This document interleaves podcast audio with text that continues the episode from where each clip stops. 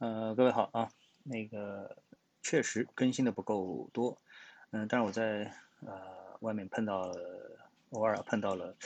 这个很多朋友啊，他们跟我说，哎，这个我知道你的喜马拉雅啊，这一下子给了我很大的一个信心，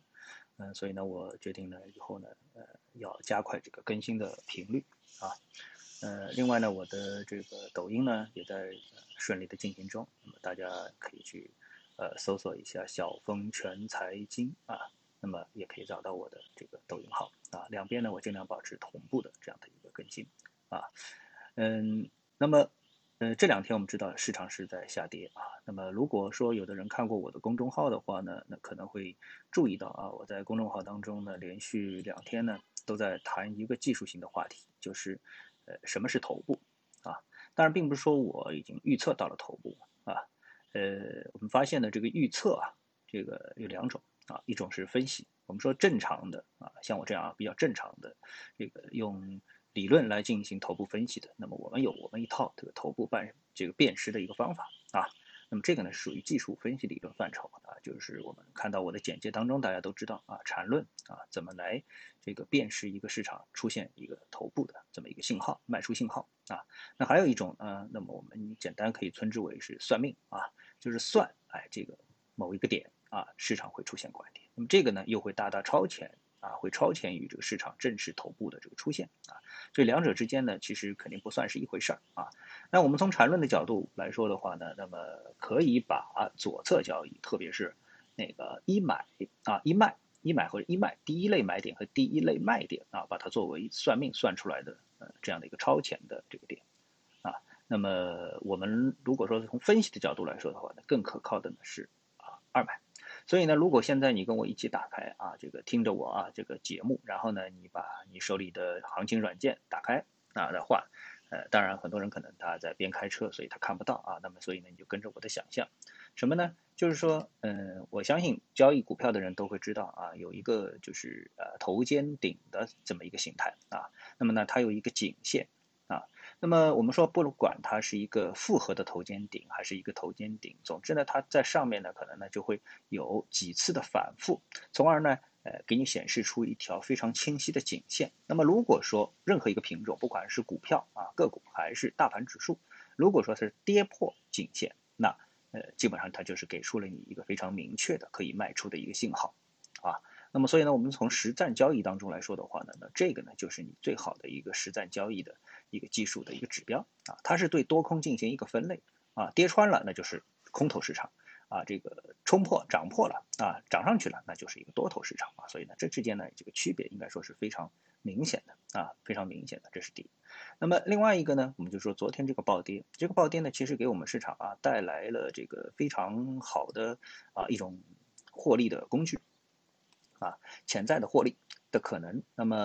呃，我相信在听我的节目的这个听众呢，多多少少啊，这个会听到我经常谈到美股啊、美股期权啊、啊期权啊等等。那么昨天呢，呃，实际上这样的一个暴跌啊，大家第一反应啊，第一反应你肯定可以这么来认为，就是说这个市场的波动率增大了啊。当然，这个名词到底什么意思，我们不去解释啊，我们就看一个结果啊，因为这个比较先偏专业嘛啊。那么看一个什么结果呢？结果呢，就是昨天的这个期权的一个合约啊，期权合约啊，不要说一个合约，是期权合约。那么，呃，一下跌之后呢，那期权是可以做空的啊，是可可可以做空的啊。那么它这个做空呢，就是跌的越多，你这个品种它就涨得越多，就对应的期权品种啊，它涨得越多。那昨天给你获得了一个什么日内的一个机会呢？哎，我可以告诉你，四十倍。啊，四十倍的一个期权的获利的一个机会，这个品种呢是在四千六百五十点，沪深三零零指数啊，在四千六百五十点的这个位置上面的呃一个呃那个认沽期权，那么它在盘中呢最低的价格是两块钱啊，最低价格是两块钱，那么呃它最后收盘收在哪里呢？它收盘收在了啊八十块钱的价格上面，让我看一下，我是不是搞错了？我好像搞错了啊，不是。呃，那个是呃呃四五五零，不是四六五零，是四五五零的这个呃品种啊。它从昨天盘中最低是两块钱，涨到最高是呃八十块钱左右收盘。你想，当天就获利了四十倍啊。呃，那么呃，另外其他的品种获利在十几倍到二十几倍的，那是不胜枚举啊，不胜枚举。嗯，而且呢，最搞笑的是今天呢，就一个品种，就是呃四六五零这个品种，居然盘中还出现了乌龙指啊，乌龙指，也就是说它今天早盘最呃今天早盘最低的。交易的价格是在六十块啊，六十二块。那么它在当时出现乌龙指的时候呢，价格大概在不到一百五十块的价格上面。突然之间呢，有人呢搞错了啊，他肯定是看错品种了啊，看错品种了。然后呢，他就去打出了一个六百多块的价格啊，六百十一块的这个价格。那么你想呀，从一百五到六百十，当天当这一秒啊，这个人就挣了四倍。那就挣了四倍啊！我们已经很少看到乌龙指了。那么只有在这种，呃，几乎没有涨跌停的这个市场上，才能给你一下子有四倍，就是百分之四百的这么一个获利的乌龙指才会出现啊！其他市场已经是已经是很少出现了，因为它有流动性的问题啊。那我们今天呢，跟大家讲这样的一些问题，说，那么结论是什么呢？结论就是，如果多，呃，一个你应该，呃，如果说你想走一个就是专业投资者的这个道路的话呢，那你应该更。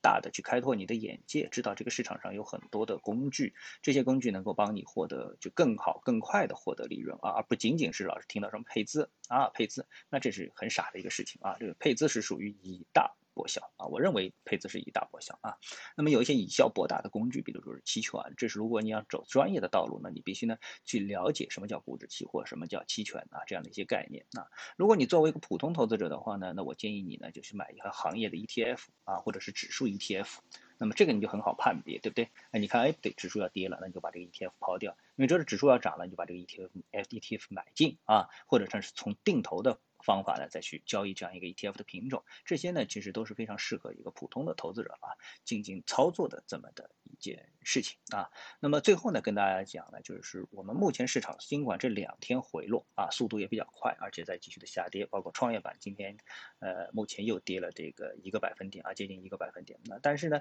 我们呢长期呢啊，我们说长期啊，我们还是看好这个市场。啊，还是看好这个市场。那么这个市场的各方面上涨的动力啊，都已经这个条件都已经具备了。那么出现一个回落也是非常正常的。啊，那我们都知道，就是我们这个普通投资人啊，它是一种赚快钱的心理啊。A 股市场上是一种赚快钱的心理，而对于我们的管理层来说的话呢，希望市场呢涨得慢一点，能够呢有更多的股票能够发行啊。那么这之间其实是有一个我们说时间差的一个问题啊，有一个时间差的问题。那么这个很多人可能不一定理解啊，这个不一定理解，就是说，你像你希望啊，比如说你希望一天里面就挣十倍，把我这辈子该挣的钱，或者你把这个就就就挣到了，对不对？但是呢，两者的这个要求是不一样的啊。管理层的要求是希望多发一些新股，那么这个呢发行它不可能一天都发光，对不对？它需要一个很长时间的啊，那最好是一年、两年、三年一直在不停的发新股。所以呢，你如果涨得快牛的话呢，那可能就耽误了新股发行的这么的一个计划啊。所以呢，这两者之间呢，这个矛盾啊，